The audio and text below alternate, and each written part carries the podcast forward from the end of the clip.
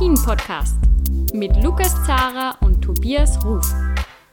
Hallo zu einer neuen Folge von Après-Ski, der Alpin-Podcast von skionline.ch.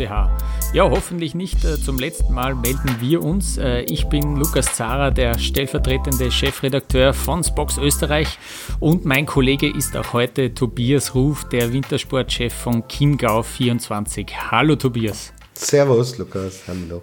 Tobias, kümmern wir uns gleich äh, um das ja, einzelne, äh, einzige Rennen, das die äh, Frauen an diesem Wochenende absolviert haben, nämlich äh, der Super-G in La Tui äh, in Italien. Ähm, es war ja äh, lange nicht sicher, ob diese Rennen äh, ausgetragen werden können. Äh, es gab natürlich Bedenken wegen des Coronavirus. Wir werden später noch genauer drüber reden, aber am Samstag konnte vorerst einmal gefahren werden. Zum ersten Mal seit vier Jahren ist in La Tui gefahren worden, ein Super-G. Ja, und äh, das Wetter hat es auch nicht ganz äh, leicht gemacht den Organisatoren. Es gab 60 Zentimeter Neuschnee in der Nacht vor dem Rennen, vor Samstag. Ähm, auch bei der Besichtigung hat man wirklich noch gesehen, äh, das ist, äh, ja, da ist der Neuschnee auch noch wirklich auf der Strecke gelegen. Äh, da war man sich auch nicht sicher, ob dieses Rennen stattfinden kann. Ähm, hin und wieder war es eben glatt, da wo sie den Schnee schön und schnell rausbekommen haben und hin und wieder war es dann doch eher weich. Und das ist es ja genau, äh, das ist ja genau das, was es dann gefährlich macht für die Athletinnen. Man muss aber dann doch sagen, es gab viele Unterbrechungen während des Rennens, aber äh, es war dann alles in allem äh, im Großen und Ganzen, glaube ich, trotzdem ein faires Rennen und äh, ein Rennen, wo es ja jetzt nicht äh, auf der gefährlichen Seite war, äh, würde ich sagen.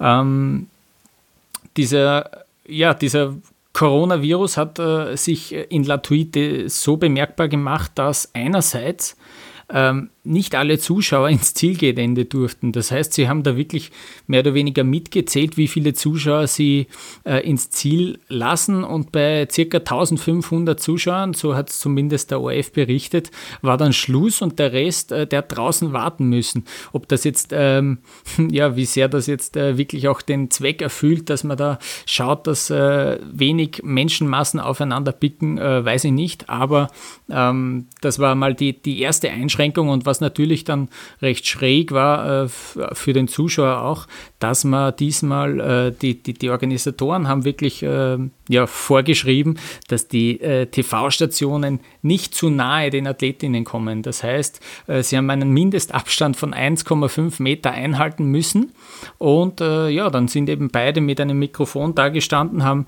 wirklich Abstand gehalten und so konnte man dann diese TV-Interviews führen.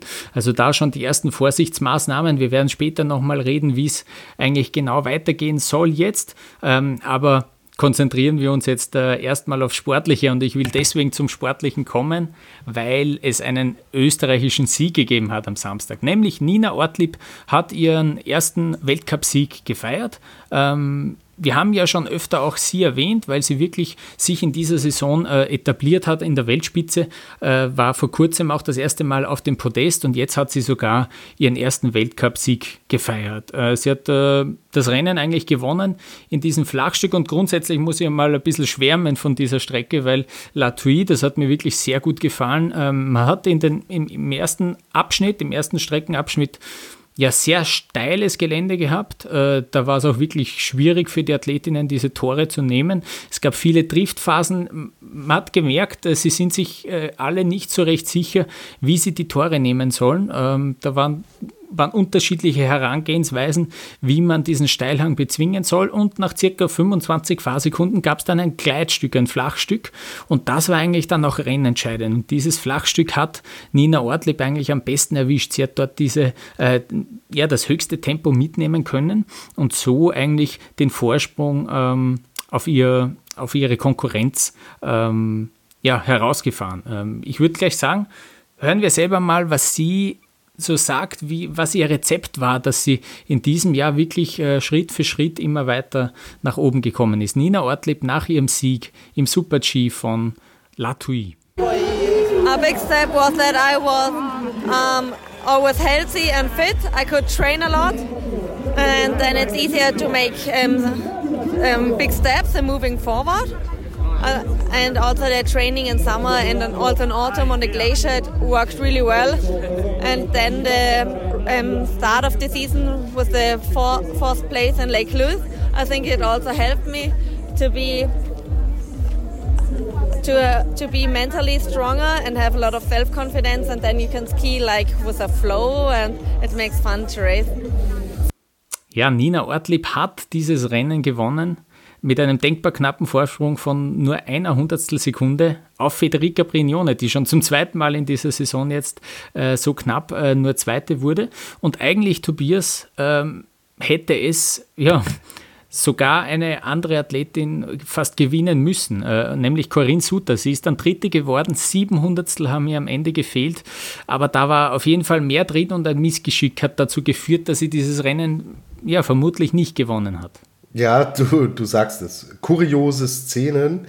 Corinne Sutter fährt, äh, geht, geht ganz normal raus aus dem Starthäuschen, ist äh, super schnell unterwegs, fängt aber plötzlich an, ihre, äh, ihre Stöcke nicht mehr greifen zu können. Es hat sich über zehn Tore hingezogen, dass sie Probleme hatte, einmal den linken, einmal den rechten Stock zu greifen. Also sie war im Endeffekt nicht mit, mit Skifahren beschäftigt, sondern primär damit, diese Stöcke wieder zu kontrollieren und hat es dann nach knapp zehn Toren in den Griff bekommen, ist dennoch wahnsinnig gut gefahren. Ja. Wir haben hier einen Rückstand von sieben äh, Hundertstel, den sie hat, auf Nina Ortlieb. Aber wenn ihr das da oben nicht passiert, da lag mehr drin als, als diese sieben Hundertstel, die sie Rückstand hat. Schaut euch den Lauf wirklich nochmal an. Es ist äh, schwer, das jetzt bildlich zu erklären, weil es wirklich so kurios war, wie, wie man genau merkt, wie, wie sie Probleme hat, einfach diese, diese Stöcke zu greifen. Ähm, Habe ich so auch, auch echt lange nicht gesehen. Und ja, ohne das hätte sie es, glaube ich, gewonnen. Also ohne jetzt äh, hier den Sieg von Nina Ortlieb schmälern zu wollen und den zweiten Platz von Federica Brignone. Aber Lukas, ich glaube, da stimmst du mir auch zu. Ähm, bei nur sieben Hundertstel glaube ich, dass wir eine andere Siegerin gehabt hätten. Aber hey, alle Ehren wert, dass sie äh, das Ganze so kontrollieren kann, damit noch Dritte wird und so ja dann auch ähm, die Disziplinwertung, da hat sie ihren ersten Platz nämlich verteidigen können. Mhm. Sie, führ, sie, führt da jetzt, äh, wow, auch super knapp mit äh, 19 Punkten Vorsprung auf Federica Brignone. Die zwei werden auch diese kleine Kristallkugel unter sich ausmachen. Und ja, es schaut gut aus für Corinne Sutter, dass sie neben der Abfahrtskugel tatsächlich auch die Super-G-Kugel äh, Kugel holt, weil im Kalender nur noch ein Super-G vorgesehen ist. Ob der stattfindet, besprechen wir dann gleich. Ja, du hast das jetzt erwähnt, diese, diese Stockgeschichte von der Corinne Sutter, die äh, vielleicht erinnerst du dich noch, Sophia Gotcha ist das sogar in dieser Saison einmal passiert, dass sie auch diesen Stock ein bisschen, der ist ja raufgerutscht, einfach diese Schlaufe, und daraufhin hat sie ihn ja weggeschworfen. Ich glaube, das müsste, ja. in, müsste in St. Moritz gewesen sein, wenn mich nicht alles täuscht. Sie hat ja dann dieses Rennen äh, noch beendet, sensationell beendet, Sophia Gotcha. Ähm, aber die hat ihn damals weggeworfen, weil sie gar nicht, ja, weil sie sich darauf gar nicht einlassen wollte, dass sie den wieder findet und greift und hat da die letzten Tore noch äh, ohne Stock äh, ja, bestritten. Das mit einem sieht man ja immer wieder mal, aber dass sie mit beiden da so Probleme hatte, mhm. das fand ich schon krass. Also ja. Ja. das habe hab ich zum Beispiel nicht oft gesehen. Ja, das stimmt. Äh, und äh, eben, du hast es angesprochen, Federica Brignone, die jetzt äh, nur noch 19 Punkte hinten ist im Super-G-Weltcup und diese eine, ein, eine einzige Hundertstel, die jetzt hier gefehlt hat und übrigens eben auch in St. Moritz im Super-G gefehlt hat, zum zweiten Mal schon in dieser Saison, diese jeweils eine Hundertstel macht eben dann diese 20 Punkte äh, auch aus, ja, die sie dann ja. mehr gehabt hätte. Also komplett irre. Äh, sie hat sich dann auch nach dem Rennen dazu geäußert. Äh, hör mal kurz, was Federica Brignone zu ihrem äußerst bitteren zweiten, äh, zweiten Platz zu sagen hat. Again, as in St. Moritz, but I'm really happy. I'm really satisfied of myself because I mean, I'm racing home and it's really difficult. I was so stressed. My my my legs were shaking all the morning, and last night I were I was not able to sleep. Um, to be to be more on focus on the race, I, I came here to sleep in a hotel with my teammates to make it more like as a, all the normal races, all the other races. Because if I was sleeping home, I think it was uh, so changing and uh, and yes, but um, but I'm so happy and for sure it burns because I, I know where I lost the set, the hundred and uh, but um, it's it's so an honor to be on the podium in front of of my home crowd. Also Federica Brignone, ja, irgendwie angefressen, irgendwie aber auch glücklich über ihren zweiten Platz. Ähm, es gab ja dann am Tag darauf für sie ja ein bisschen mehr zu, Grund zur Freude. Ähm, weil am Sonntag äh, war ursprünglich eine alpine Kombination geplant. Die konnte aber nicht ausgetragen werden. Es war, äh, gab erneut äh, Neuschnee äh, in der Nacht und diesmal war es so viel Neuschnee und eben auch äh, so wenig Zeit, diesen Neuschnee dann auch noch rauszubringen, dass man sich relativ früh darauf äh, verständigt hat, dass man dieses Rennen nicht austragen kann. Also diese Kombination hat es nicht gegeben und glaubst das bedeutet, du, ja. Glaubst du, sie, sie hat sich da so gefreut? Ich glaube, für sie wäre das in ihrer derzeitigen Form die nächste Chance gewesen, wieder äh, 100 Punkte zu machen. Ja, aber die Freude immerhin darüber, dass sie ähm, die Kristallkugel in der alpinen Kombination sicher hat, äh, das ist Ach schon so, mal. Okay, jetzt weiß ich, jetzt genau, weiß ich, genau, worauf ja. du da. Ich denke ich denk schon an eine größere Kugel. Ja, ja, genau, genau. Ich verstehe, was du meinst. Ja. Dort schaut es ja auch gut aus, aber äh, diese kleine Kugel ist jetzt einmal fix, äh, mhm. die bekommt sie auf jeden Fall. Auch letztes Jahr war sie ja schon die beste Kombiniererin, da hat es aber nur ein Rennen gegeben. Heuer haben wir zumindest zwei geschafft äh, und deswegen gibt es jetzt eben eine Kugel. Es ist über überhaupt irre. Also heuer waren ja vier Ko Kombinationen geplant, in Val d'Isère auch. Die musste auch abgesagt werden, konnte nicht nachgeholt werden. Jetzt haben wir zwei ähm, jetzt haben wir zwei ausgetragen. Im letzten Jahr waren zwei geplant, da konnte nur eine gefahren werden. Ähm, man reißt sich jetzt auch nicht so sehr drum, dass man diese Kombination dann noch unbedingt nachtragt. Ist auch irgendwie so mein Gefühl. Das spricht auch wieder ein bisschen für das Image von dieser Disziplin. Ähm, und generell ganz witzig, äh, sechs der letzten sieben Kombinationen bei den Frauen äh, fanden jeweils in der Schweiz statt. Äh, das war in Grand Montana in der Lenzer Heide, ist dort gefahren worden auch. Also das ist eigentlich fast nur eine schweizerische Geschichte. Aber ähm, ja, so ist es eben. Äh, und Federica Brignone gewinnt also diese Kombinationskugel. Gut, Tobias. Und äh, du hast es jetzt schon angesprochen, diese größere Kugel. Da schaut es nämlich auch gar nicht so schlecht aus für Federica Brignone. Das haben wir eh letzte Woche auch schon gesagt, aber dieses Wochenende hat es wieder bestätigt mit dem zweiten Platz im Super-G. Ja, absolut. Und sie, sie hat jetzt natürlich den Vorteil, also man muss sagen, Michaela Schäffrin ist immer noch nicht dabei. Petra Vlhova ist ein brutal gutes Rennen gefahren. Also die bringt sich da schon, äh, auch im Hinblick auf die nächste Saison, wie sie im Speed gerade performt, Petra Vlhova, was sie da für Fortschritte gemacht hat seit dem Jahreswechsel, das ist schon enorm weil sie Vierte wird mit 39 Hundertstel Rückstand. Und angeblich eben mit, mit Knieschmerzen, gell? Ja, genau. Das, ja auch noch, das spielt auch noch rein, ja hatten wir auch thematisiert und ähm, mit, mit Startnummer 16, also Ortlieb hatte 6, Brignone 7, Sutter 5. Ähm, gut, es war kein Startnummernrennen, das sieht man auch an den Startnummern, die dahinter kommen. Aber ja, Vlhova äh, kommt so langsam äh, wirklich an in den, in den Speed-Disziplinen. Und wer damit, also mit, mit dieser Leistung und mit ihren Slalomfähigkeiten, da wäre sie, jetzt muss ich mich selbst korrigieren, da wäre sie die Top-Favoritin für die Kombination gewesen.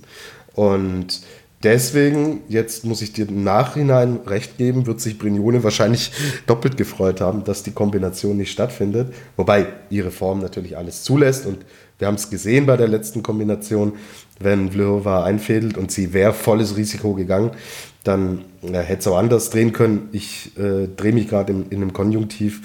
Äh, wir haben jetzt einfach die Situation, dass die Federica Brignone schon fast 200 Punkte Vorsprung hat auf Petra Vlhova. Und das ist anhand der Vielseitigkeit, der Form und des noch offenen und fraglichen Rennkalenders äh, sehr, sehr schwer aufzuholen für Petra Vlhova, weil, und das ist schon fix, der Weltcup in Ofterschwang im Allgäu leider nicht stattfinden kann. Mhm. Da wäre natürlich ein Slalom angesetzt gewesen. Und das wäre so eine äh, Riesenchance für Petra Vlhova gewesen, da ähm, auf Brignone Punkte gut zu machen. Weil in and allen anderen Disziplinen ist sie nicht so weit voraus, dass sie garantiert Punkte gut macht auf Brignone. Das ist eben nur im Slalom der Fall. Jetzt würde rein theoretisch in Ore noch ein Slalom anstehen und beim Saisonfinale in Cortina. Heißt, das sind jetzt zwei Rennen, wo man sagt, ah, da kann sie exorbitant viele Punkte gut machen. Sie ist aber schon fast 200 Punkte zurück. Und wir wissen, für einen Sieg gibt es 100 Punkte. Mm, ja, also. Genau, und Brignone macht nicht null im Slalom, gell? Das haben wir auch schon gesehen. Das ist es. Ja. ja, also die äh, holt dann die gefühlte Hermann Mayer-Zipfelmütze raus und die fährt ja da halt äh, die, die Punkte noch rein. Also mir fehlt da so ein bisschen die Vorstellungskraft, dass eine Brignone in der Form, in der Verfassung zu dem Zeitpunkt des Weltcups, bei dem Kalender, den wir noch haben, das Ding auf Vlhova nochmal abgibt. Und Michaela Schifrin ist jetzt tatsächlich auch schon ähm, 150 Punkte zurück. Mhm. Das ist auch nicht wenig. Und wann ob, wie sie zurückkommt. Sie wollte, glaube ich, oft der Schwank fahren, hattest du erzählt. Ja, das genau. Es ist so, dass äh, im ORF ein bisschen drüber gesprochen wurde. Ähm, der Kommentator Ernst Hausleitner hat das äh, erwähnt während der Übertragung, dass äh, Michaela Schifrin angeblich äh, zehn Tage in den USA schon trainiert hat, äh, dass sie auch einen Flug gebucht hat nach Europa. Ähm, für die Rennen in Ofterschwang. Den hat sie aber dann äh, allerdings wieder storniert, wie es geheißen hat, dass dieses Wochenende eben abgesagt wird und äh, ja, gestrichen wird.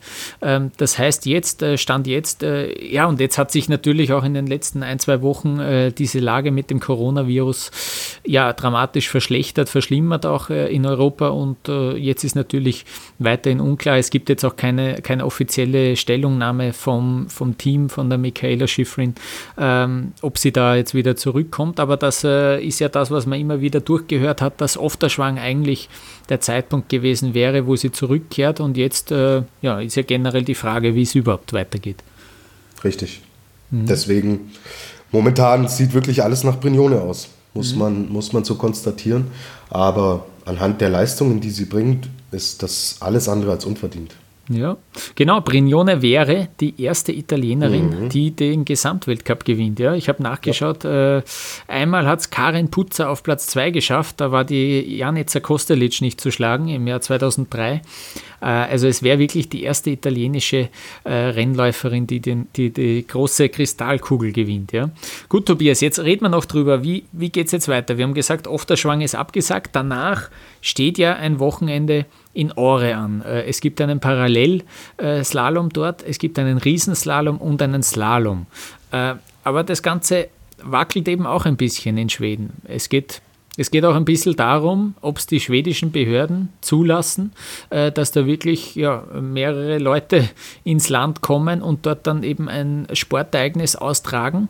Da ist sich die FIS wirklich auch noch nicht sicher. Aktuell, Stand jetzt, wird es plant man damit, aber es sind eben auch noch zwei Wochen hin bis zu diesem Wochenende in Ore. Und danach eben, ja, diese ganze finale Woche in Cortina, die wackelt gehörig. Äh, was gibt es denn da so für, ja, für, für Neuigkeiten? Was ist denn der aktuelle Stand? Also, wir nehmen heute am Montag auf. Es stand sogar zur Debatte, dass, dass, äh, dass der Riesenslalom der Herren, den wir heute in Hinterstoder gesehen haben, dass der das letzte Rennen des Weltcups ist. Also es stand zur Debatte. Es gab auch Befürworter, unter anderem den ÖV, äh, ÖSV-Präsidenten äh, Schröcksnagel, die gesagt haben, stopp, der Weltcup wird sofort abgebrochen. Jetzt hat heute eine Telefonkonferenz stattgefunden mit dem Internationalen Skiverband und den, äh, und den Skiverbänden. Und man hat sich jetzt darauf geeinigt, dass der Weltcup erstmal weitergeht. Also, das nächste Rennen, wir haben es gesagt, der Damen in Ofterschwang fällt sowieso aus. Die Herren fahren nach Kvitfjell, nach Norwegen. Dort sollen die Rennen wie geplant stattfinden. So viel der Stand dazu. Also ich glaube, da brauchen wir nicht weiter spekulieren. Man hat sich jetzt darauf geeinigt und gesagt, Quidfiel findet statt. Und wenn nichts Außergewöhnliches passiert, glaube ich, dass wir Rennen in Quidfiel sehen. So, jetzt wird natürlich aber das Weltcup-Finale in Cortina d'Ampezzo diskutiert. Wir wissen, Italien ist das europäische äh, Zentrum des Coronavirus. Dort ist dieses Virus am verbreitetsten in ganz Europa. Und Cortina d'Ampezzo liegt in einer der Regionen in Italien, in Venetien, wo dieses Virus äh, in, in einer entsprechend hohen Schlagzahl vorkommt. Also das sind Regionen, die abgeschirmt sind, die teilweise unter Quarantäne stehen. Und dort ein Saisonfinale auszutragen, wenn man jetzt schon darüber diskutiert, dass Rennen in Skandinavien, wo das Virus tatsächlich nicht die Rolle spielt, die, äh, es in Italien spielt. Also ich persönlich habe noch von keinen Vorfällen in Skandinavien gehört. Bin da aber jetzt kein Experte und will mich da auch nicht aus dem Fenster lehnen. Aber du wirst mir zustimmen, Lukas, man spricht, wenn man über das Coronavirus spricht, ist Italien normal, äh, also normalerweise ähm, im Fokus, mhm, mh, ja, ja, Was, was Europa angeht. Und Cortina liegt in einer der Regionen, in der das Virus so präsent ist. Und wenn man bei Quidfiel schon überlegt, das überhaupt stattfinden zu lassen, fehlt mir die Vorstellungskraft zu sagen, wir machen ein Weltcup-Finale in Cortina äh, d'Ampezzo. Ähm, es steht jetzt schon fest, dass wenn gefahren werden sollte in Cortina, dass diese ganze Geschichte ohne Zuschauer stattfinden. Mhm. Das ja. ist schon fix. Und ähm, nur kurz zur Einordnung, vom 16. bis 22. März sind diese Rennen angesetzt. Also es ist ja die Generalprobe für die WM im nächsten Jahr. Das heißt, das ist ein X, eine XXL Ski-Alpin-Veranstaltung. Hm. Herren und Damen zusammen, Wettbewerbe vom 16. bis 22. März durchgehend die ganze Infrastruktur, die da dranhängt, wenn man so eine Generalprobe startet. Das ist ja mit einem normalen Weltcup auch nicht vergleichbar, wo man sagen könnte, hm, das sind jetzt zwei Renntage, ein Trainingstag oder zwei und äh, da ist, sind nur die Herren oder nur die Damen und dann macht man das kleiner und, und versucht es abgeschirmt irgendwie zu organisieren. Aber das ist ein Mega-Event. Das ist das größte Event im Weltcup-Kalender. Und unter diesen ganzen Voraussetzungen fällt mir der Glaube schwer daran zu sagen, dieses Ding wird stattfinden. Ähm, Wenn es jetzt schon Verbände gibt, die sagen, man soll jetzt schon komplett abbrechen, wer schickt denn die Athleten, die Betreuer darunter? Ja, ähm, du, Lukas, wir haben schon vorher ein bisschen gesprochen, das umfasst ja auch nicht nur das Fahrerfeld. Ähm, ja, genau. Äh, ich habe ich hab so zum Beispiel auch äh, gehört, dass äh, also einerseits sind die, sind die Gesundheitsbehörden natürlich vor Ort äh, diejenigen, die entscheiden. Ähm, es gibt ja zum Beispiel etliche Fußballspiele schon, die unter Ausschluss der Öffentlichkeit sozusagen äh, ausgetragen werden, also ohne Zuschauer. Ähm, jetzt stellt sich auch die Frage, ob denn ähm, ja, die TV-Anstalten bzw. der Lizenzinhaber in Front, ob der überhaupt Mitarbeiter dorthin schicken möchte in diese ja, äh, Hochrisiko, äh, in dieses Hochrisikogebiet. Ähm, da, damit steht und fällt natürlich dann auch das Ganze. Also anscheinend gibt es auch diese Option, dass äh, diese Rennen ausgetragen werden und es gibt nicht einmal TV-Bilder davon. Äh, das halte ich natürlich für sehr, sehr unwahrscheinlich. Äh, aber auch diese Optionen werden bestimmt äh, allesamt äh, diskutiert. Und jetzt ist es eben so, dass man sich bis Freitag äh, Zeit gelassen hat, dass man sich sozusagen noch ein paar zusätzliche Tage verschaffen will, wo man die Situation beobachtet, wie geht es jetzt weiter, wie sehr ja, breitet sich dieser, dieser Virus aus weiterhin und was bedeutet das dann für diese große Sportveranstaltung, die du schon beschrieben hast, mit den vielen Leuten, die dort eben hinkommen, äh, ob das äh, wirklich äh, ohne Risiko, ohne Gefahr für diese ganzen Leute dann äh, vonstatten gehen kann. Ja? Und das ist das, was am Freitag dann äh, entschieden werden soll, beziehungsweise am Freitag gibt es das nächste Update. Ja, ja weil es sind ja nicht nur die Leute, die, es sind ja vor allen Dingen die Leute, die vor Ort sind. Und du musst ja die Athleten unterbringen, du musst die Betreuer unterbringen und ähm, das, die müssen ja irgendwo übernachten, die müssen ja essen, die müssen sich da ja irgendwie bewegen können. Also ähm, selbst wenn man das versuchen würde, das irgendwie auf Teufel komm raus stattfinden zu lassen, bin ich mir wiederum sicher, ohne es zu wissen, dass es viele Verbände geben wird, die sagen, wir schicken oder dass sie es den Athleten freistellen und dass es dann viele Athleten geben wird, für die es letztlich um nichts mehr geht, die sagen, mm, nee, ist mir zu heiß, fahre ich nicht runter. Und ob du dann noch den sportlichen Wert hast, äh, sei natürlich auch dahingestellt. Aber mh, also von meiner Seite aus ist dazu jetzt erstmal mh, alles gesagt.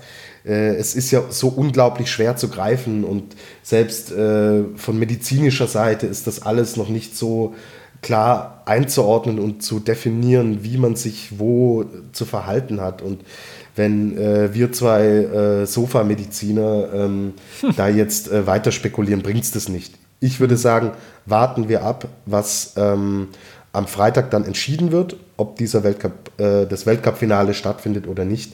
Und dann schauen wir weiter. Meine, pers mein persönliches Gefühl ist anhand aller Umstände, die mit reinfließen, nee, ich glaube nicht, dass wir ein Weltcup-Finale in Cortina sehen.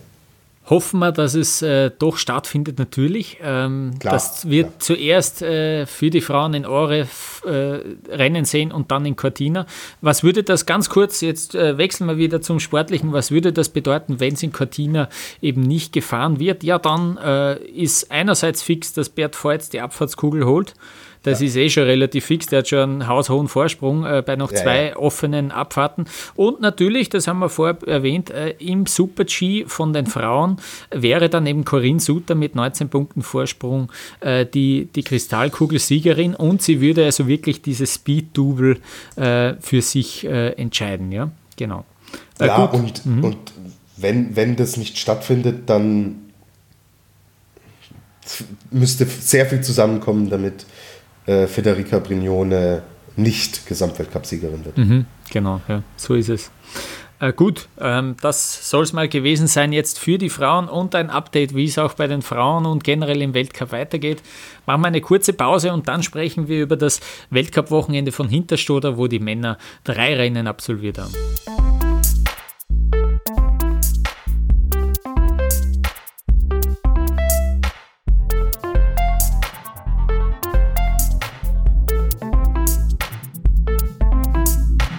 Bei den Männern war Hinterstoder Austragungsort von drei Weltcuprennen und äh, ja, die wurden zunächst ein bisschen verblasen. Sturmtief Bianca hat da dazwischen gefunkt und hat da äh, das erste Rennen am Freitag nach hinten verschoben. Äh, das Programm wurde ein bisschen umgewürfelt, aber am Ende haben wir drei Rennen gesehen. Tobias, ich kann mich erinnern, vor einigen Wochen haben wir schon Henrik Christoffersen als den großen Favoriten eigentlich äh, auserkoren für den Gesamtweltcup, weil einfach Pointuro extrem formschwach war, ob, weil er Aussetzer gehabt hat, weil er immer wieder mal eingefädelt hat und so äh, Nuller angeschrieben hat. Und jetzt muss man tatsächlich sagen, nach diesem Wochenende vor allem, Avantage Alexis. Der Panther hat die Krallen ausgefahren. Und wie? Also, besser hätte dieses Wochenende für ihn nicht laufen können. Mhm. Er hat gewonnen im Riesenslalom heute am Montag. Er hat gewonnen in der alpinen Kombination und ist im Super G auf einen echt starken vierten Platz gefahren. Wir werden gleich noch drüber sprechen. Da hat er auch von seiner Startnummer profitiert, aber er hat es durchgezogen und hat an diesem Wochenende 250 Punkte gemacht mhm. und damit die Führung im Gesamtweltcup wieder übernommen von Alexander Ormond-Kilde, der jetzt 26 Punkte hinter Pound liegt nach diesem Wochenende. Was dazu geführt hat, äh, was der Grund dafür war, werden wir gleich auch noch drüber sprechen. Und dass er auf Christoffersen inzwischen einen Vorsprung über dieser magischen 100-Punkte-Marke hat, nämlich von 107 Punkten. Also das Wochenende, Pantero hat sich da eindrucksvoll zurückgemeldet und in der Nachbetrachtung kann es sehr gut sein, dass Pantero in Hinterstoder wirklich den Grundstein für den Gesamtweltcup gelegt hat, weil jetzt von den Ergebnissen, die sprechen ja für sich, aber Lukas, ich fand es unglaublich mit welcher Mischung aus kontrollierter Ruhe und trotzdem der nötigen Aggressivität er diese Rennen angegangen ist. Mhm. Ich spreche gar nicht groß vom Super G, da hatte er ja auch nicht so viel zu verlieren, aber ich spreche vor allem von der alpinen Kombination, wo er dann im Slalom diesen Vorsprung mitbringt und natürlich genau weiß, ja, anhand der, der ganzen Konstellation, die, die ähm, in der Kombination vorlag. Hinter ihm waren eher die Speed-Spezialisten und er wusste, er muss das Ding mehr oder weniger runter drücken. Aber wenn man dann zu wenig riskiert, kann das auch schnell nach hinten losgehen. Und das hat er einerseits fantastisch kontrolliert und heute im Riesenslalom hat er dem Ding tatsächlich dann hat er genau das gleiche auch wieder auf die Piste bekommen. Ja, er ist da so kontrolliert und ähm, so ja so genau so dosiert gefahren, wie er es für sich gebraucht hat, um diese 100 Punkte zu holen. Also das war äh, eine echte Glanzleistung, die ich kann mir gut vorstellen. Wenn, wir, wenn das am Saisonanfang jetzt passiert wäre, so, dann ist Pantiro natürlich auch so ein Typ, der sagt so, er, er tendiert schon auch zu, zu Risiko. Ja? Aber zu dieser Phase der Saison, das so hinzubiegen, mit der Mischung, äh, absoluter Respekt. Was für ein Wochenende. Der Panther ist sowas von zurück und hm. das kann ein großer Schritt gewesen sein. Mhm. Aber noch ist nichts entschieden, ja. Weiß Gott, wir fahren jetzt nach Quidfiel und da äh, steht Speed im Vordergrund. Also kann es sein, dass wir nächste Woche hier sitzen und sagen, dass der Kilde die, die Krallen ausgefahren hat. Ja, ähm, ja Du hast das angesprochen, nach Quidfiel geht's. Äh, Pointuro will dort den Super-G fahren und hat sogar im UAF gemeint, er vielleicht fahrt er die Abfahrt. Und das, obwohl er eigentlich noch ein bisschen außer Atem war von, dem, von diesem Riesenslalom, der extrem lang war. Äh, lange Laufzeit, 2,41 war dann die Siegerzeit. Also wir sind da jeweils über 1, äh, so rund 1,20 gefahren ähm, in den einzelnen Durchgängen. Ähm, und der hat gemeint, er will auch vielleicht die Abfahrt mitnehmen ja, und da ein paar Punkte noch sammeln. Also der fährt ein irrsinnig hohes Programm, ähnlich wie Kilde, und es scheint sich derzeit auszuzahlen und diese Taktik scheint mehr aufzugehen als jene von Christoffersen, der einfach auf, auf weniger Rennen setzt. Ähm, in, an diesem Wochenende auch alles mitgenommen, aber ich finde, ja, da hat auch bisschen Pech natürlich gehabt, dass er da äh, sich ein Wochenende ausgesucht hat, äh, wo es ja deutlich schwieriger ist, äh, vor allem mit seiner Startnummer schwieriger ist, äh, dann ja auch äh, zum Beispiel im Super-G äh, gute Weltcup-Punkte zu sammeln. Ähm, ja, aber vielleicht, wenn ich da jetzt mhm. kurz, kurz zum, zum Thema Christoffersen auch dann sagen muss, dann hat er halt im Laufe der Saison auch zum Beispiel in, in einer alpinen Kombination, wo er heute, äh, wo er am Wochenende Dritter geworden ist, ähm, äh, hat er dann im End, nee, jetzt, jetzt vertue ich mich gerade, oder? Ähm, heute Riesenslalom, dritter ah, im Riesenslalom, ja, ja, sorry. Aber äh, in, der, in der alpinen Kombination hat ähm, Christoffersen ja auch gepunktet. Ich muss jetzt kurz mal nachschauen. Ähm, da ist er Elfter geworden. So, das sind jetzt 24 Punkte. Und er ist ja die ganze Saison keine Kombination gefahren. Und wenn Christoffersen sagt, okay, ich verzichte auf diese Kombination ähm, und verzichte dann hochgerechnet, können wir ja sagen, dass wir hier von 50 Punkten, die er da in Kauf nimmt, ja, wenn man jetzt das Ergebnis, ich weiß, das ist äh, theoretisch, wenn man das Ergebnis jetzt äh, von der Kombi in Hinterstoder zur Refer Referenz nimmt, fehlen ihm da 50 Punkte.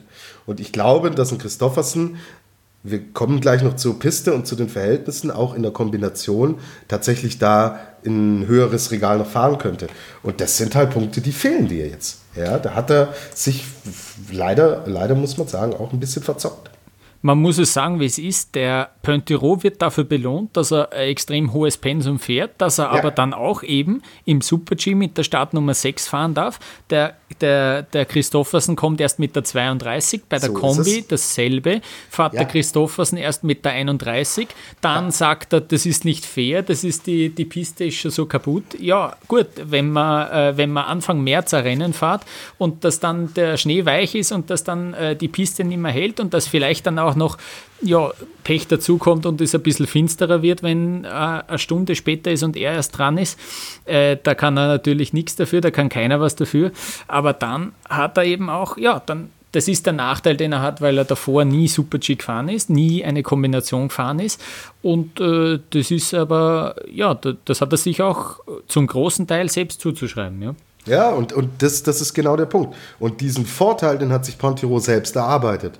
Und diesen Nachteil, den Christoffersen hat, der ist dem geschuldet, dass er da halt gesagt hat, okay, ähm, ich lasse diese Rennen aus. Und wir reden von 107 Punkten, die die beiden trennen.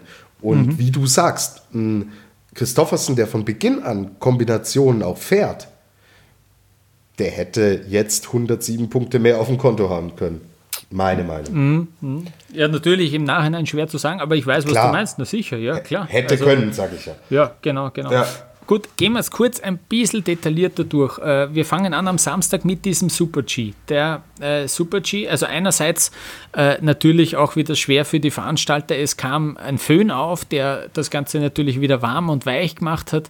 Sie haben dann natürlich wieder, das kennen wir schon, viel mit Salz gearbeitet, haben geschaut, dass die, dass die wirklich die Rennstrecke, die, die, die Rennspur an sich ähm, in einem guten Zustand ist. Aber was man auch gesehen hat, ist natürlich, dieser Hang ist sehr, sehr breit. Äh, ich finde, das hat, die Rennen an sich haben sehr cool ausgeschaut. Äh, der, der Super G gilt als einer wirklich auch vom Hang her als wirklich herausfordernd. Ähm, wir haben eine Laufzeit über 1,30 gehabt, also auch auf der sehr langen Seite, muss man auch dazu sagen. Ähm, und es war halt schönes Wetter, was gut ist für die Zuschauer, was gut ist für die TV-Bilder, natürlich für die Piste eher nicht so gut ist, zumindest zu Beginn. Es war einfach fast auch zu warm und dadurch wurde natürlich die Piste immer schlechter und es kam auch mehr Schatten in den Hang hinein. Ja, und äh, da, waren, da waren die Bäume, also aus Fahrtrichtung aus, von der linken Seite, sind immer mehr reingekommen und dann hattest du natürlich auch eine schlechte Bodensicht. Das kommt auch noch dazu, dass dann die Spuren sind, die Schläge drin sind, aber dann siehst du auch noch äh, deutlich schlechter. Und das macht es natürlich dann das Ganze ja, zu einem Startnummernrennen. Das haben wir äh, tatsächlich am Samstag so gesehen. So, die Startnummer 1, die hatte Vincent Kriechmeier. Und der hat dann auch das Rennen gewonnen. Und das ist wirklich, ähm, ja, deswegen auch ein bisschen bemerkenswert, weil er einerseits mit seiner Form in den letzten Wochen nicht ganz so zufrieden war. Andererseits ist man in Oberösterreich gefahren, in seinem Heimatbundesland. Und dadurch wurde die ganze die, die ganze Marketing-Schiene von diesen Hinterstoder Rennen komplett auf ihn auch aufgezogen. Er war das Aushängeschild, er war wirklich das Gesicht dieser Rennen. Äh, kommt vorbei, damit ihr den Wind anfeuert. Und das hat er dann auch selber zugegeben. Das hat er auch gespürt. Er sagt, normal schlaft er ohne Probleme am Tag vor einem Rennen schlaft er extrem gut. Diesmal hat er sehr schlecht geschlafen, sehr wenige Stunden geschlafen, aber es hat ihm ja, äh, nicht, nicht sonderlich gestört und er hat sich tatsächlich es hat am Tag davor noch geschneit, deswegen hat man und, und gestürmt, deswegen hat man auch am Freitag nicht fahren können. Die Kombi, die am Freitag geplant war, wurde auf Sonntag verschoben und er hat sich an diesem Freitag, da hat er noch ein bisschen trainiert, da hat er sich die Verhältnisse angeschaut, er hat auch gewusst, es wird um 12.30 Uhr gestartet, also hat er auch ein bisschen mitgedacht sicher, ja, äh, was bedeutet das für die Strecke und so weiter? Und hat dann gesagt, ich kenne die Strecke, also ich, die Strecke, ich kenne den Hang in- und auswendig, er trainiert recht oft dort, äh, der ÖSV generell trainiert häufig dort, äh, deshalb ist er selbstbewusst und nimmt sich diese Nummer 1. Ja, ja er hat, er hat in, in, in der ARD bei Markus Othmer und Felix Neureuter gesagt, äh, er wollte auch keinen Funk hören und er wollte nichts wissen. Er wollte einfach runterfahren. Und dadurch, dass er die Strecke so gut kennt, hat er sich gedacht, ich nehme mir die Eins und lege hier einfach vor. Klar wird der natürlich die Bedingungen schon einkalkuliert haben, aber er hat gesagt, sein Hauptmotiv war, dass er einfach fahren wollte auf der Strecke, die er kennt wie keine andere. Genau, das hat er auch nochmal selber äh, gesagt nach dem Rennen auf der Pressekonferenz. Hör mal kurz, was ihm da so durch den Kopf gegangen ist. Ähm, die Entscheidung ist kurz vorher getroffen worden, aber am Vormittag sind wir Skifahren gegangen. Es war ein herrlicher Skitag. Ähm, Neuschnee, wann haben wir das schon mal in der Winter zur Zeit? Und den Tag habe ich sehr genossen und dann haben wir uns natürlich auch Gedanken über die Nummer gemacht und ich habe gesagt, ich nehme morgen die Nummer 1, weil ich den Hang kenne. Und wir haben darunter trainiert ähm, und ja, wenn ich jetzt zum Beispiel Stunde Nummer 5 genommen hätte, dann hätte ich mit, dann wäre wären Topfahrer mit Startnummer 1 und Nummer 3 gefahren. Die hätte man aber nicht anschauen können, weil der Hang einfach sehr schwierig ist. Und dann denkt man sich, hey, da geht es ein bisschen schwieriger um die Kurven. Und so habe ich einfach keinen kein Erfahrungsbericht gehabt, habe genauso fahren müssen, wie ich es mir besichtigt habe. habe natürlich gewusst, was auf mich zukommt. Ich, ich kenne den Hang. Äh, ich bin da wirklich schon sehr viel Rennen gefahren und ja, ich war davon überzeugt, dass Nummer 1 für mich die richtige Nummer ist und natürlich habe ich sehr viel haben mir sehr viel schief angeschaut wegen der Startnummer. Ich glaube, du warst selber auch sehr überrascht, aber ja, zum Schluss war es die richtige Entscheidung.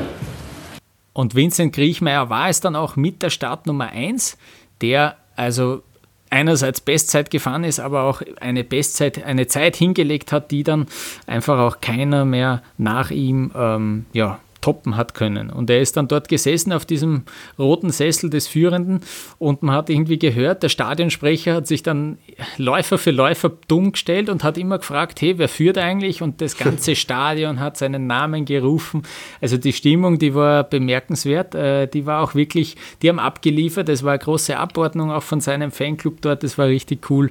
Äh, für ihn äh, ein, ein schöner Moment sicher. Und ja, er war ja sicherlich auch nicht restlos zufrieden mit dieser Saison, wollte auch um, um Weltcup-Wertungen mitfahren.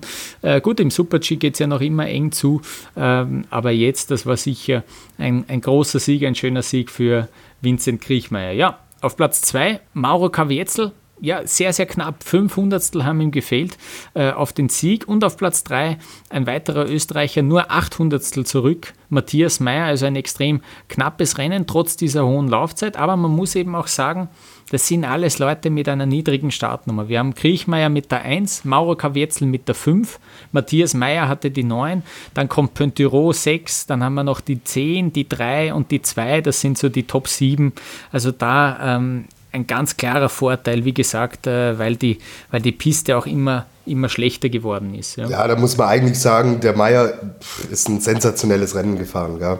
Weil wenn du siehst, wie die Piste schon abgebaut hat, auch in Richtung Startnummer 9, was ja eigentlich ähm, noch eine gute Startnummer genau, ist. Ja. Mhm. Ähm, und, und den Rückstand, den er dann am Ende hat.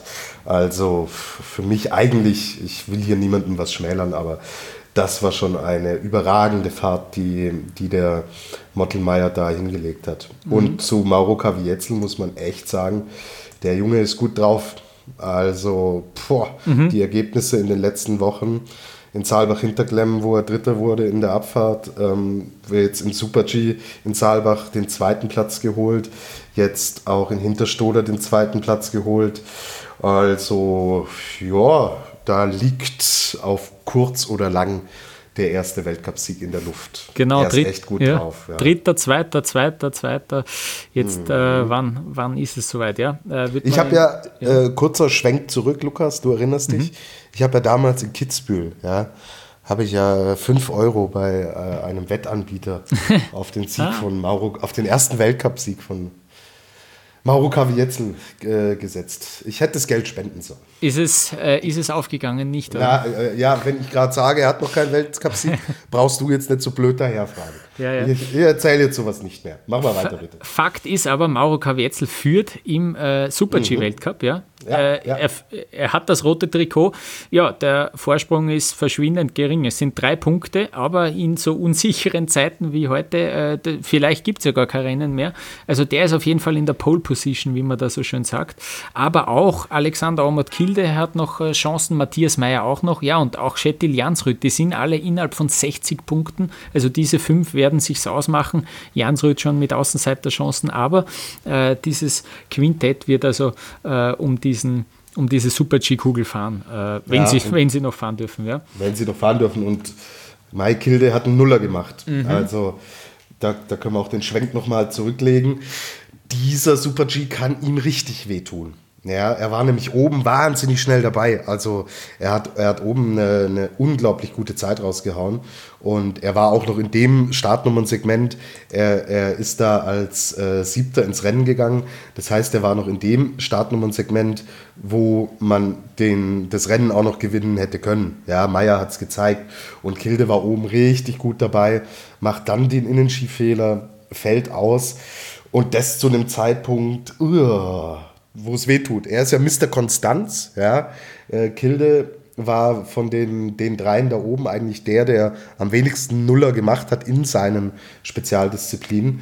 Und dass es ihm jetzt passiert, kann richtig teuer werden. Er ist noch dran. Wir haben jetzt Quidfiel und es sieht ja alles danach aus, dass es stattfindet. Da ist noch lange nichts verloren. Aber ich glaube, ihm wäre es auch wohler zumute, wenn er da mit Vorsprung nach Norwegen gefahren wäre, auch anhand der ganzen Corona-Debatte, die wir jetzt haben. Mhm. Und Bernd Schmelzer, der ARD-Kommentator, hat gesagt, das war der erste Ausfall in einem Super-G seit der Saison 2014-15 hm. von mhm. Alexander Ormut Kilde. Äh, Timing, Fünf Jahre her, ja. Äh, Timing ist alles im Leben. Lukas. Ja, du hast gesagt, es, äh, es äh, wird schmerzen, dieses Ergebnis. Es hat ihm auch, äh, es hat ihn kräftig auf den Rücken äh, geschmissen bei diesem Sturz und er hat dann sogar Knieschmerzen verspürt, hat sich das abchecken lassen. Äh, er hat sich dann auch in den Tagen darauf, in den zwei Rennen danach, nichts anmerken lassen. Die Form, die Ergebnisse, die haben jetzt auch gepasst, also da dürfte alles in Ordnung sein. Ähm, einen weiteren, den es da erwischt hat, nämlich genau an derselben Stelle ist der Thomas Dresden, Tobias. Äh, den, der ist dort auch zu Sturz gekommen. Richtig, selbe Stelle. Thomas hatte die Startnummer 13. Die Piste war da echt schon in einem sehr grenzwertigen Zustand. Die Schläge, die es da getan hat, Wahnsinn. Und ja, da ist uns allen kurz der Atem gestockt. Ähm, Thomas hatte sich wahnsinnig viel vorgenommen für ihn war das oder ist das sowas wie ein Heimrennen. Er wohnt ja in Österreich und es waren zwei Fanclub-Busse da und ähm, er hatte unglaublich viel vor und er wohnt da nicht weit weg. Und ja, dann hat sie ihn dann an der Stelle erwischt, ähm, an der Skilde auch, ähm, an den Skilde auch rausgehauen hat. Und er ist dann auf die äh, Schulter gefallen, also er ist auf die ähm, rechte Schulter gefallen. Damals in ähm, Beaver Creek bei seinem bösen Sturz, wo er sich mhm. auf das Kreuzband gerissen hat, ist, war die linke Schulter, die ausgekugelt war, äh, wo er dann auch schwerer verletzt war und da ähm, auch operiert werden musste. Er ist in diesem Rennen auf die andere Schulter gefallen, aber dadurch, dass er so weit gerutscht ist, dann ist der Airbag aufgegangen, dann hat es diesen ganzen Körper so verdreht, dass auch die linke Schulter in Mitleidenschaft gezogen wurde. Man hat im ersten Impuls, man hat auch gemerkt, boah, der hat wahnsinnige Schmerzen. Und dann hieß es, dass äh, die beiden Schultern ausgerenkt äh, mhm. waren, also beide Schultergelenke, was ja wirklich äh, absurd ist, was man äh, so ja tatsächlich auch ganz, ganz selten sieht. Aber ähm, heute war jetzt dann die ähm, nähere Untersuchung, die gemacht wurde. Ähm, in München wurde die vorgenommen und zwar ist da der Schulterspezialist Ernst Wiedemann und der Mannschaftsarzt der Deutschen Manuel Köhne, die haben heute dann tatsächlich auch ähm, Entwarnung gegeben. Also man spricht von einer Subluxation beider Schultergelenke, also die ist nicht komplett ausgekugelt, ja, also beide Gelenke nicht. Ja. Ähm, und dadurch wurde tatsächlich Schlimmeres verhindert. Und ähm, ganz wichtig, dass alle Bänder im ähm, äh, gehalten haben, ja, also dass da nichts gerissen ist, weil dann wäre die, wär die Saison vorbei gewesen. Und es ist jetzt so, dass er, dass die rechte Schulter, ja, dass es da keine strukturellen Folgeschäden gibt. Aber die linke, auf die er nicht gefallen ist, ja, die hat, äh, da gibt es eine Kapselzerrung und äh, eine Einblutung in der vorderen Schultermuskulatur. Man kann diese Verletzung jetzt konservativ behandeln, also er muss es schonen, ähm, abschwellende Maßnahmen ähm, und funktionelle Belastungen müssen vorgenommen werden und dann sieht so aus, dass ähm, Thomas selber sagt, äh, also er ist äh, selbst erleichtert und er wird nach Quidfjell fahren und er entscheidet vor Ort, ähm, ob er an den Start gehen wird oder nicht. Das ist der momentane Stand. Er mag diese Strecke total gerne. Er hat ja da auch schon gewonnen, äh, eine Abfahrt und er war im ersten Moment skeptisch, ob das reicht, aber jetzt nach der Diagnose am Montag schaut es tatsächlich so aus, dass äh, es ganz gut aussieht und jetzt warten wir ab. Er fährt hin und wir wissen ja, Gröden lässt grüßen, er ist ein so vernünftiger ähm, Athlet, wenn er das Gefühl hat, nein, es reicht nicht, wird er nicht fahren. Hm, ja. Äh, eine weitere Schrecksekunde gab es, äh, ein weiterer DSV-Fahrer, äh, Andy Sander, der hat Leck, nämlich ja, eingefädelt Wahnsinn. im Super-G und eben ein Fädler im Super-G, das ist nie gut.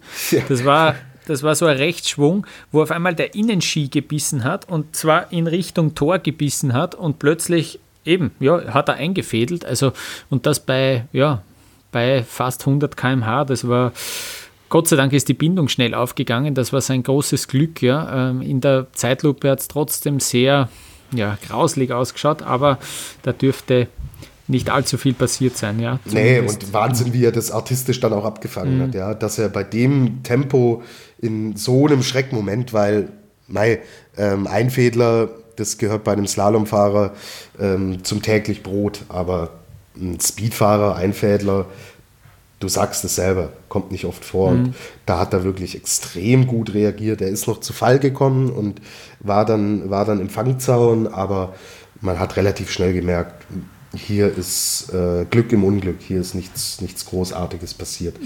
Aber ja, du, sie mussten halt extremes Risiko gehen, weil der ähm, Schnee so aufgeweicht war.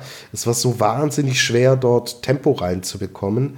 Und ähm, ja, man hat schon auch gemerkt, diese Riesenslalom-Passagen, die drin waren, der Schnee, der, der das Ganze wirklich in so eine Richtung tendiert hat, dass die Leute, die eine unglaublich gute Riesenslalom-Grundausbildung haben, unter den ganzen Bedingungen auf dieser Piste einfach profitiert haben. Und die Abfahrer mussten entsprechend riskieren und ja, gab, nicht, gab ja nicht wenige Ausfälle. Also das, da hat es einige erwischt und gab auch nicht wenige, die kritisiert haben, wie das Ganze dann im Endeffekt gelaufen ist.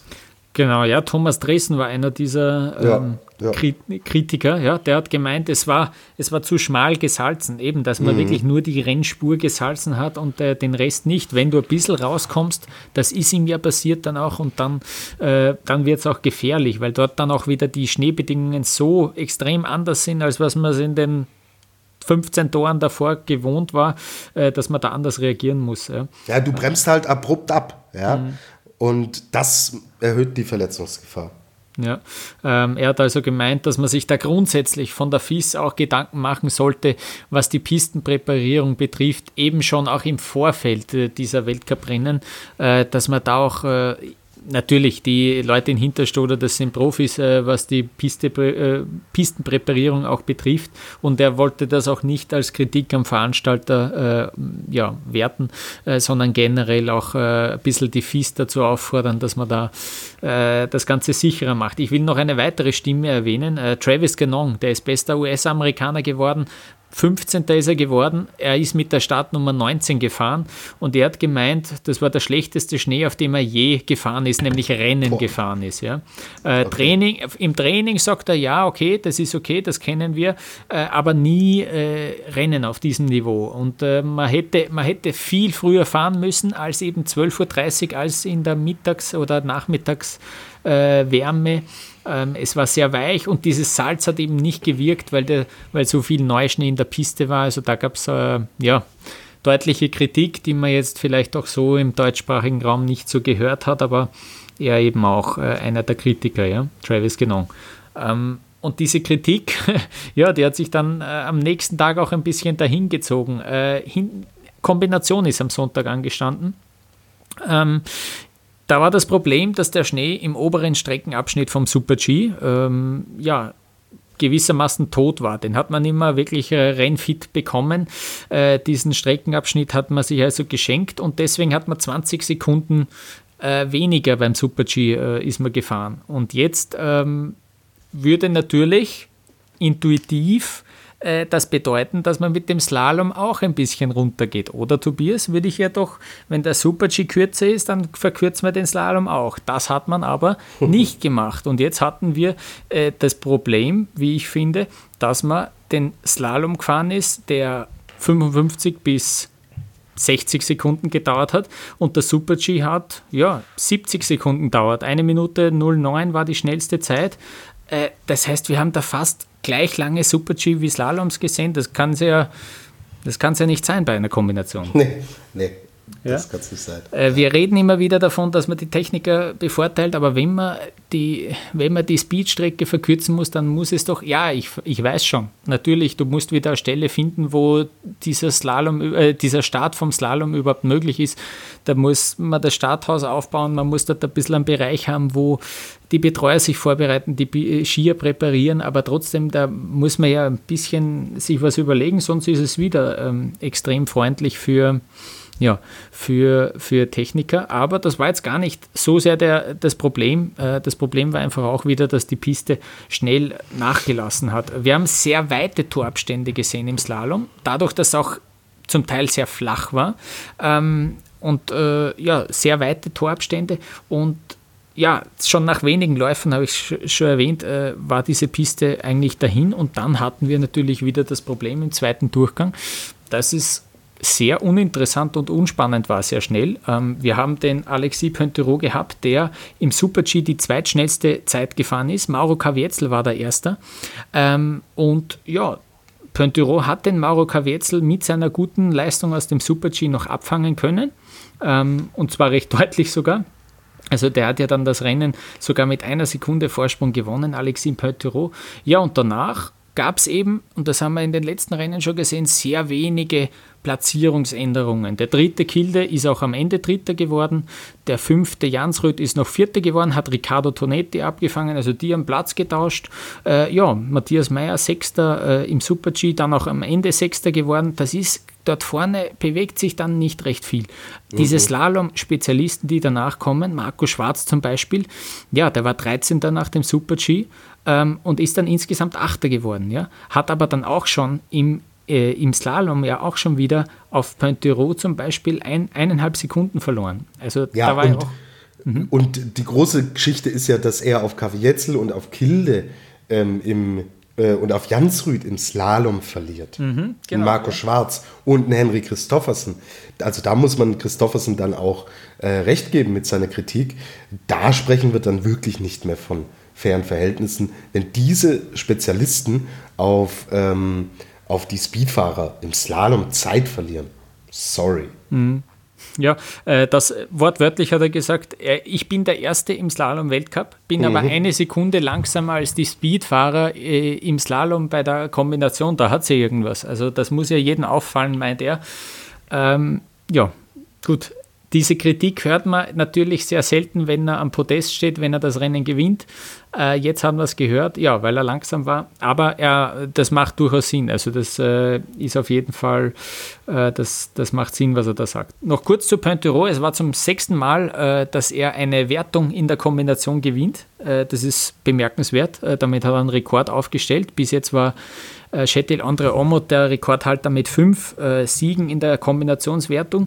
Aber er hat bis jetzt nur vier Kugeln dann daheim stehen bei der Kombination, weil es eben in zwei Saisons keine Kugel gegeben hat, weil es zu wenige Rennen gegeben hat, dass die FIS dann gesagt hat, okay, wir schenken uns die Kugel, sparen da ein paar Franken ein und äh, vergeben die Kugel nicht. Aber ähm, er hat die Kugel bekommen. Diesmal wird er sie bekommen, Alexis Pointerot.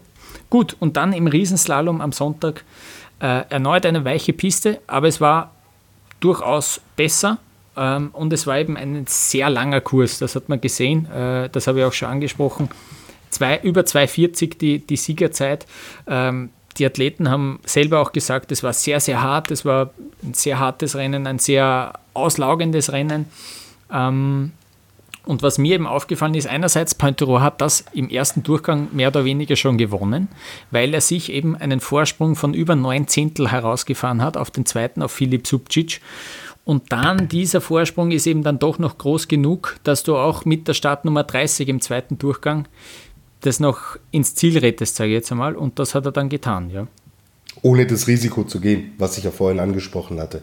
Also es war, er war sich dessen schon auch bewusst, was er da an Vorsprung mitbringt. Der hat nicht alles reingehauen, aber wäre ja auch Irrsinn gewesen. Er muss ja nicht, muss ja nicht aufholen. Absolut, das hat man, finde ich, auch mit freiem Auge gesehen. Philipp mhm. Subcic zum Beispiel ist da deutlich aktiver, deutlich ja, aggressiver, ist immer so ein schwieriges Wort, äh, aber deutlich offensiver an die Sache herangegangen. Der gefällt mir überhaupt sehr, sehr gut, wie er die Tore attackiert, obwohl es unten bei den Beinen die ganze Zeit rattert, ist er, äh, so scheint es mit dem Kopf wirklich jedes Mal, okay, ich attackiere jetzt das nächste Tor, das äh, gefällt mir sehr gut. Und was mir jetzt auch aufgefallen ist, obwohl er es nicht aufs Podest geschafft hat, Marco Odermatt, ja, nach dem ersten Durchgang Zehnter, aber er hat sich dann noch ja, hinaufgearbeitet bis auf Platz 4, weil er die viertbeste Laufzeit gefahren ist. Und das ist mir jetzt schon aufgefallen, dass er mit solchen Bedingungen sehr gut zurechtkommt. Das haben wir ja auch in Japan schon gesehen beim Riesenslalom. Da war er auch einer der wenigen, die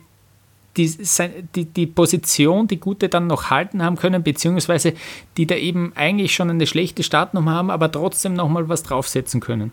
Und das äh, ist auf jeden Fall eine Fähigkeit, die er hat aus meiner Sicht. Und ja, diesmal hat es knapp nicht gereicht fürs Podest, aber vierter Platz äh, eben nochmal verbessert. Äh, das fand ich auch eine sehr starke Leistung noch von Marco Obermann. Absolut, absolut. Mhm. Gut, ähm, Hast du noch irgendwas auf dem Herzen, Tobias? Ja, die zweitbeste Laufzeit von Stefan Luiz. Also es ist jetzt wirklich so, dass der Stefan besser in die Saison reinfindet. Wir haben uns alle mehr erhofft, er sich auch. Die, boah, die ersten Rennen vor äh, dem Jahreswechsel, furchtbar. Also da ist er teilweise nicht in die zweiten Durchgänge gekommen.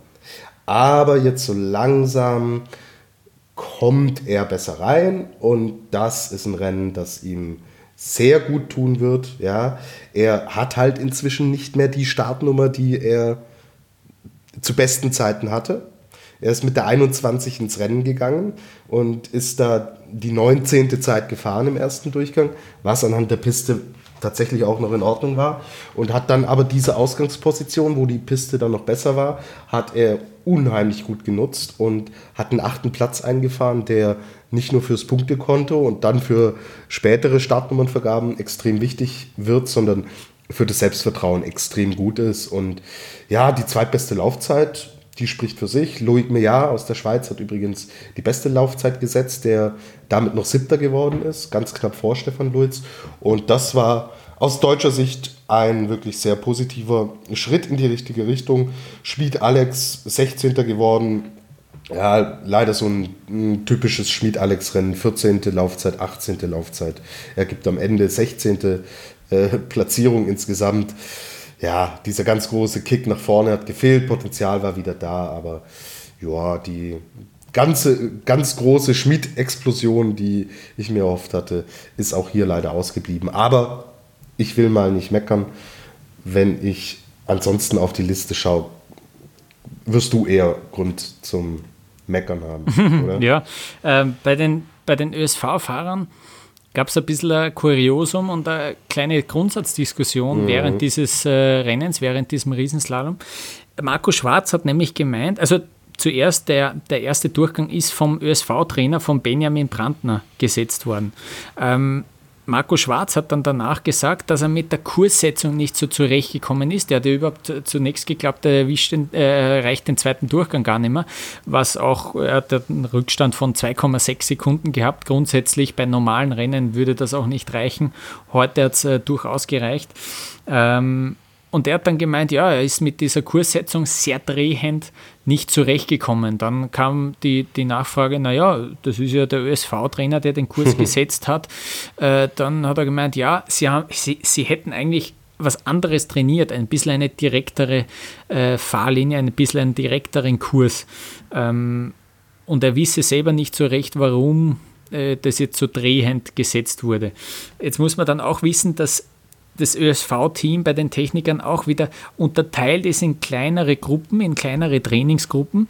Und dann hat sich eben diese, diese Diskussion ergeben, ist es überhaupt gescheit, dass dass die einen vielleicht ein bisschen was anders trainieren als die anderen. Ja, also dass wirklich die Riesenslalom-Spezialisten, äh, die vermeintlichen, zum Beispiel Roland Leitinger führt diese eine Trainingsgruppe an, dass die separat trainiert von einem Marco Schwarz zum Beispiel. Ähm, und das, ähm, ja, das hat dann zum Beispiel der Hans Knaus, den wir ja schon im Interview hatten äh, in dieser Saison, das sei kurz angemerkt, der hat dann auch gemeint, ja, diese kleinen Teams, ob das nicht, ob das nicht ein bisschen überholt ist, ähm, weil die besten Athleten trainieren ja auch nicht gemeinsam und das würde man ja eigentlich erwarten, dass sie sich äh, gegenseitig hochziehen im Training. Also ganz interessant, das gab es auch schon vor ein paar Wochen, gab es diese Diskussion schon einmal, was sollte man denn jetzt machen? Kleinere Gruppen, was ist gescheiter? Dann schaut man auf einen Hirscher, der überhaupt sein eigenes Team hat, dann schaut man auf die Bluhover, auf die Schifrin, da funktioniert so super. Äh, ja, aber wenn es so leicht wäre, wenn man dieses Rezept immer hätte und das dann äh, so ohne weiteres funktioniert, dann würde man es ja machen. Ähm, ich glaube, wie man es macht, ist falsch. Äh, natürlich, wenn das Ergebnis dann nicht so ausschaut, wie man, wie man das will, dann hat man viele Erklärungen dafür. Aber vielleicht gibt es da doch grundsätzlich auch dann Änderungen. Mal schauen, wie es dann äh, in der nächsten Saison, wie, wie das angegangen wird dann, äh, ob es da Änderungen gibt oder ob man eben diesem Prinzip äh, treu bleibt von diesen kleinen Trainingsgruppen. Ja. Ähm, grundsätzlich Manuel Feller, elfter Platz, äh, bester Österreicher, sein bestes Saisonergebnis im Riesenslalom, sagt eh schon alles, wenn man da keinen Österreicher in den Top 10 hat und trotzdem ein Athlet damit gar nicht so unzufrieden ist. Hm. Ähm, ja, es ist noch immer, es ist und bleibt die Baustelle des ÖSV. Ähm, äh, dieser Riesenslalom seit einem Jahr kein, kein Podest mehr in dieser Disziplin auch erreicht äh, bei, den, bei, den, bei den Herren. Ähm, ja, es ist einfach so, bin gespannt, ob sich da eben wirklich grundsätzlich auch was tut im, im Vergleich zur nächsten Saison. Genau, vielleicht abschließend, die Disziplinwertung ist super spannend. Mhm. Ja, da haben wir nämlich Henrik Christoffersen auf 1 mit 394 Punkten, Alexis Pantiro dahinter 6 Punkte, mhm. dann Philipp Subcic hat 368 Punkte. Also auch hier sprechen wir über einen Rückstand, der uh, ja, wahnsinnig, wahnsinnig knapp ist. Und äh, San Kranjic hat 364 Punkte. Also zwischen dem Viertplatzierten und dem Ersten sind es 30 Punkte. Und wenn der Kalender durchgezogen wird, haben wir noch zwei äh, Riesenslaloms, die stattfinden. Einmal Kranzkagora, einmal Cortina d'Ampezzo. Ja, das mhm. gibt einen Showdown um die kleine Kugel. Absolut, ja. Äh, das wird spannend, ja. Gut, äh, ich glaube, die Herren hätten wir auch im Detail besprochen. Machen wir noch einmal eine kurze Pause und dann ja, ähm, verabschieden wir uns für diese Woche.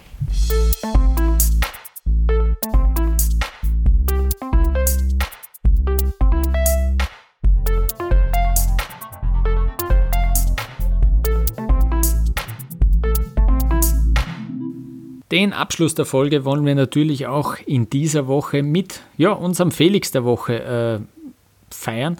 Und zwar vergebe ich den, ich nominiere Giulio Bosca aus Italien, äh, lieber Tobias. Und zwar, er ist ein Riesenslalom-Spezialist, zumindest was seine Auftritte im Weltcup betrifft. Ähm, er ist nämlich bis jetzt nur in dieser Disziplin angetreten und einmal vor zwei Jahren hat er in Kranzkagora den zweiten Durchgang erreicht und hat dann auch Punkte gemacht. Also dieses eine Resultat steht nach wie vor in seinem Lebenslauf sozusagen. Heute am Montag in Hinterstoder ist er mit der Nummer 49 gefahren. Ja, und wie er gefahren ist, ist plötzlich ein Pistenarbeiter ja, mitten in seinem Kurs gestanden, hat noch ein Tor äh, aufgerichtet. Und äh, ja, das hat im Fernsehen dann auch irrsinnig eng ausgeschaut, irrsinnig gefährlich ausgeschaut. Es ist gut ausgegangen, er hat ihn nicht erwischt, der Pistenarbeiter ist rechtzeitig aus der Strecke gegangen. Ja, ähm, Giulio Bosca hat dann mit viereinhalb Sekunden Rückstand den zweiten Durchgang verpasst, aber er hat auch äh, ja, einen großen Schreckmoment verpasst und deswegen würde ich ihm den Felix der Woche verleihen, äh, einem tapferen Italiener, der schon seit mehreren Monaten und Jahren im Weltcup dabei ist äh, und jetzt äh, diese Schrecksekunde überstanden hat. Ist akzeptiert. Sehr gut. Giulio Bosca, alles Gute. Felix der Woche mhm. geht nach Italien. Ähm, gut, und jetzt, äh, wir haben die Zukunft des Weltcups, äh, die nähere Zukunft schon beschrieben. Aber äh, am Freitag soll es eben die neue, die, die, die Entscheidung geben, was das Weltcup-Finale in Cortina betrifft. Und äh, wir von Après-Ski werden euch äh, über unsere sozialen Kanäle, über Twitter, Facebook oder Instagram ähm, informieren. Da würden wir uns natürlich freuen, wenn ihr uns dort folgt, wenn ihr dort einmal vorbeischaut und wenn ihr uns äh, abonniert, äh, unseren Podcast, den es jede Woche gibt während der Saison. Und äh, diesmal wird es auch noch eine Spezialausgabe geben, denn ich habe ein Interview mit Bernadette Schild führen dürfen, die ja seit Sölden, seit dem Saisonauftakt verletzt ist. Ich habe ein bisschen äh, über sie mit ihr gesprochen, ja, über Themen, die gar nicht so viel mit dem Sportlichen zu tun haben, äh, die ein bisschen Privates anschneiden, aber auch ja, ges Geschäftliches sozusagen, ähm, ja, aus ihrem weiteren Berufsumfeld ähm, beschreiben, das man vielleicht noch gar nicht so gewusst hat. Ich finde, es ist ein sehr nettes Interview gew äh, geworden und das wird es in den nächsten Tagen bei uns geben, ähm, das Interview mit Bernadette Schild. Gut, und dann würde ich sagen, äh, verabschieden wir uns mit der regulären Folge für diese Woche. Und wie gesagt, äh, spätestens am Freitag gibt es äh, über Social Media ein Update äh, zum Weltcup. Und äh, bis dahin verabschieden wir uns von Après-Ski der Alpin Podcast von skionline.ch. Ciao.